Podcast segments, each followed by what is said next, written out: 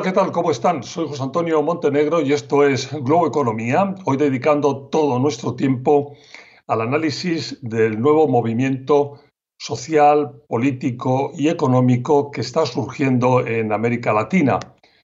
Los dos últimos años, especialmente desde las protestas chilenas de finales de 2019 y hasta la fecha, han traído y están trayendo por muchas esquinas de la región nuevos fuertes movimientos de activismo social que tienen una serie de exigencias sociales, políticas y económicas de inclusión que van más allá de lo que venían planteando los partidos políticos tradicionales. Aunque las interpretaciones de algunos ven en todos estos movimientos viejos esquemas de izquierda y derecha de hace años, lo cierto es que aunque existen obviamente reminiscencias de situaciones del pasado, el activismo que estamos viviendo tiene más relación con el siglo XXI que con el siglo XX y desde luego todo que ver con la incorporación de la voz y los derechos de los jóvenes, las mujeres o de los indígenas, por citar solo tres grupos con especial protagonismo de este movimiento en nuestra región. Eh, al igual que está ocurriendo por todo el mundo, en América Latina hay una parte de la población que exige un cambio de escenario político, social y económico que va más allá de los planteamientos en muchos casos anquilosados de los partidos políticos tradicionales, tanto por la derecha como por la izquierda, insisto. Por ambos extremos hay planteamientos que no se corresponden con lo que piden los nuevos tiempos. ¿Y qué piden los nuevos tiempos? Eh, pues definitivamente, primero, eso, eso que acabo de mencionar, inclusión, pero inclusión real, efectiva, que se traduzca en poder social y económico. Después, eh, definitivamente, terminar con siglos de corrupción, una corrupción endémica, es una tarea difícil erradicarla, pero hasta que no se consiga, no cambiará el destino de muchos de nuestros países en los que la línea divisoria entre los que tienen y los que no tienen, los que cuentan y los que no cuentan, es eh, sencillamente imposible de mantener a futuro. Importa también en este nuevo activismo el cuidado y la preservación del medio ambiente y debe preocupar cada día más la defensa de los principios democráticos y las vías de protesta pacíficas, alejadas de todo tipo de violencia o de terrorismo que nos retrotraen al pasado y sobre todo que además dan argumentos de peso a quienes quieren detener el avance de los tiempos. La civilidad y la protesta pacífica deben ser prioridades irrenunciables en todo momento. Pero pausa y entramos en detalle con la ayuda de mi invitada hoy, la profesora de la Universidad de Santiago de Chile, experta en seguridad pública y miembro del Wilson Center, Lucía Danbert. Enseguida, aquí en Globo Economía.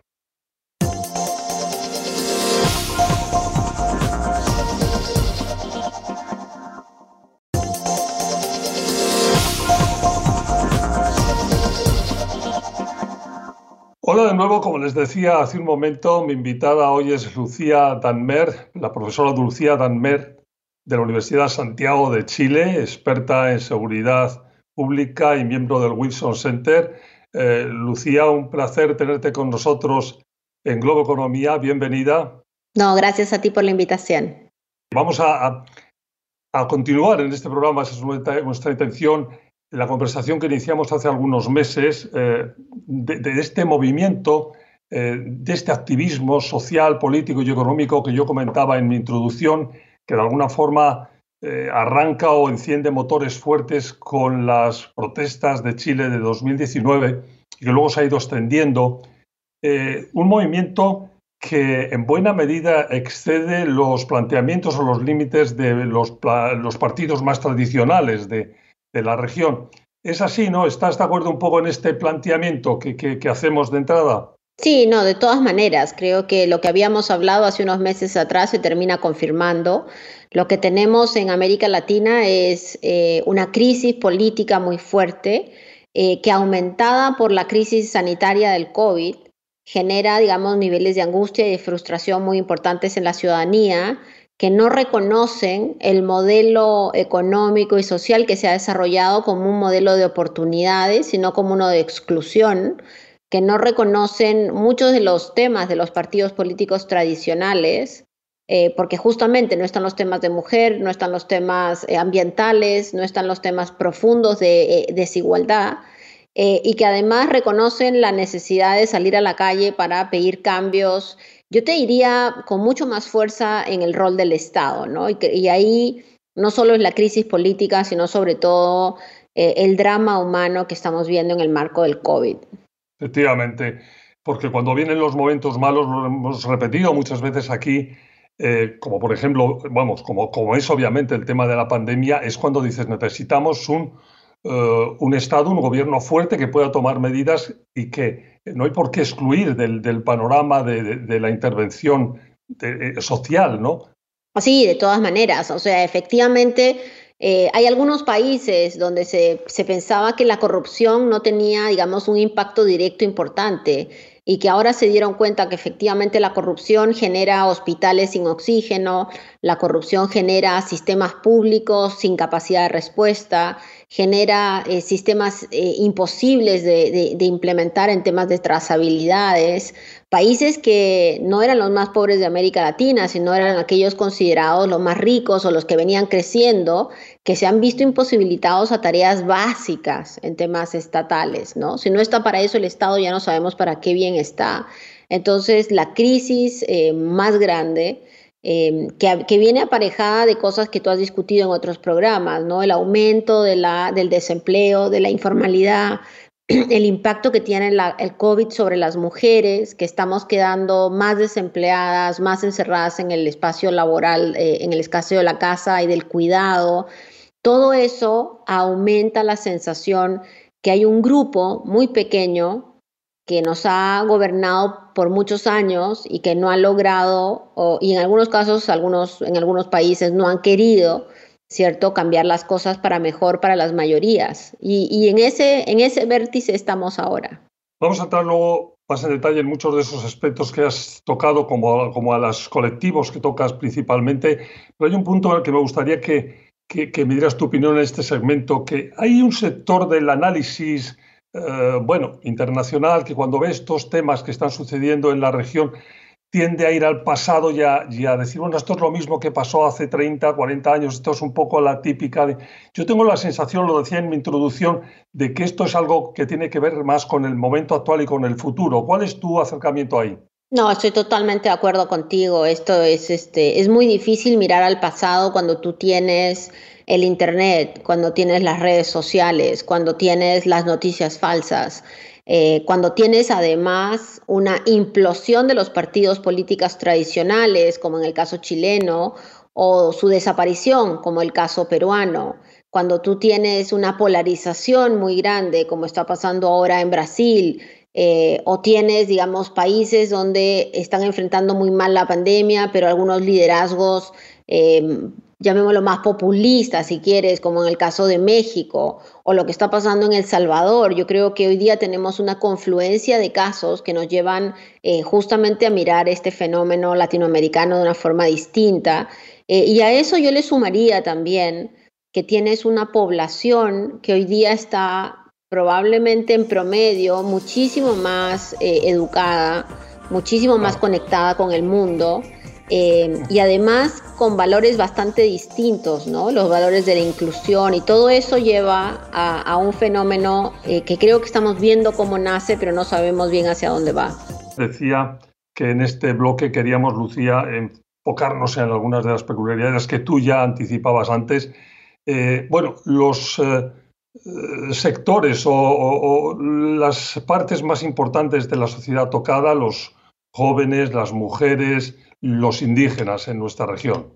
No, por supuesto, este, cuando uno mira lo que, lo que ha pasado, por ejemplo, en el tema de género, eh, el desarrollo de la agenda no es, un, no es un desarrollo igual. Y ni qué decir de los pueblos indígenas, ¿no? donde eh, por, por, por siglos, como tú mencionabas en tu introducción, han sido dejados de lado y hoy día tienen un rol que jugar, porque además también hay un fenómeno que yo creo que es un tema que es transversal, que es el tema ambiental. No hay que olvidarse que hace menos de una década y media, algunos países en América Latina casi como que ni creían en el cambio climático. ¿ah? Y creían que nosotros podíamos seguir dedicados a exportar pura recurso natural eh, y asumir los costos ambientales que esto genera. Y la realidad es que Chile, por ejemplo, es un país que se está desertificando, que las posibilidades que quede sin agua eh, para el sustento de la población no son menores. Entonces también eso traspasa la crisis económica y política. Entonces, ah. lo que tú tienes es un desafío en demasiados niveles. El tema medioambiental es tremendamente importante en todos estos movimientos y además, como dices tú muy bien, es transversal en muchos de estos asuntos que, tienen que ver con la inclusión de las poblaciones indígenas, porque ahí hay prácticas y temas de, agroforestal y de formas de cuidado de la naturaleza que nos interesa muchísimo preservar, ¿no? Y que están en el deseo de la modernidad, del futuro tecnológico, el que vayan de la mano de ese tipo de conservación de la naturaleza. Es, es, que, es, que es algo como... y también tiene que ver todo con el tema económico de que esa es la economía del futuro, la economía basada en la sostenibilidad. Es así, ¿no? Así es, o sea, esto, esta idea de no importa que destruyo el planeta, pero después le pongo, una, le pongo un dinero para, para poner unos árboles, eso ya no da más porque el planeta está jugando sus últimos minutos. Entonces, eh, si queremos hacer de este un desarrollo sustentable y sostenible, pues tenemos que pagar más impuestos, probablemente tenemos que pensar en una calidad de vida como eje del desarrollo y calidad de vida no significa trabajar hasta morir, sino significa tener espacios también de diversión, significa tener mejor calidad en la relación entre individuos. Eh, y ese es un cambio copernicano de lo que veníamos haciendo, ¿no? Esta cosa que casi como que trabajabas 24/7 era un emblema de un buen trabajador eh, creo que tenemos que cambiar esa perspectiva y como todo cambio cultural no va a ser rápido. Sí, sí. Otro tema importantísimo que tú citabas nada más empezar el programa y que me parece fundamental citarlo así al empezar siempre a hablar de este tema es la corrupción. La corrupción está unida a todos estos movimientos, a este activismo, porque es una situación que no tiene, eso igual, no tiene piernas a futuro, no da más de sí. Sí, sin duda, efectivamente, cuando uno mira América Latina, pero no solo América Latina, sino que el mundo entero, ha habido un, una, hemos desarrollado una cultura de tolerancia a la corrupción muy alta, una cultura de, de, de, una, el reconocimiento del, del beneficio eh, y una sensación que no trae consecuencias, ¿cierto? Y la corrupción no solamente el mundo político, el mundo empresarial, digo, donde uno mire este, el fútbol, ¿cierto? Hay, miles de, ejemplos. Claro. Vamos a tener que ir a una pausa, nos vamos, pero cuando volvamos, eh, la necesaria inclusión social y económica de toda la ciudadanía. Sigan con nosotros, Globo Economía.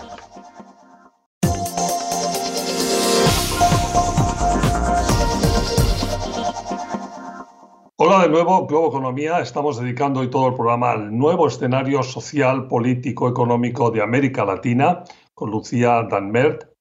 Y en este bloque, Lucía, yo quería un poco retrotraerme a nuestro anterior programa hace seis meses o algo así, hablando de, Chile como un potencial ejemplo. Han pasado cosas allí. ¿Hasta qué punto este tema de Chile, que nosotros en aquel programa eh, hablábamos como ejemplo, potencial ejemplo para otros lugares eh, de la región, eh, puede tener realidad? Sí, efectivamente hoy día estamos en una situación que creo que asume la atención del resto de América Latina y de, muchos otros países también. Tenemos una nueva convención constituyente. Esta convención está compuesta eh, casi 50% por hombres y mujeres. Tiene eh, una importante cantidad de cupos reservados para los pueblos originarios, eh, todos representados hoy día en la Constitución con voz y voto.